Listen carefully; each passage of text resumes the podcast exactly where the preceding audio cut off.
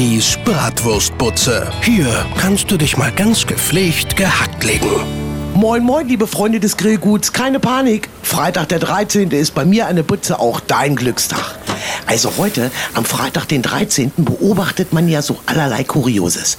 Der eine hat Muffe auch nur einen Fuß vor die Tür zu setzen, weil er abergläubisch ist und denkt, jetzt laufen ihm 200 schwarze Katzen von links nach rechts über den Weg. Und der andere steht den ganzen Tag in der Lottobutze und füllt einen Schein nach dem anderen aus. Kinders, keine Angst vor Freitag, den 13. Da kann man sich auch was einreden. Wenn du schon mit falschem Bein zuerst aufstehst, dich am Stuhl stößt und so mit jedem Opernsänger Konkurrenz machst, kann der Tag nur pechlastig werden. Positiv denken ist angesagt. Passiert dir heute ein Missgeschick, dann schieb es nicht auf Freitag, den 13., sondern denk, Mensch, gut, dass mir das heute passiert ist, kann ja nur besser werden. Wenn nämlich alles glatt geht, dann lauerst du doch den ganzen Tag drauf, wann denn endlich die Pechsträhne anfängt. Völlig suboptimal diese Denkerei. Einfach den Tag wie immer machen.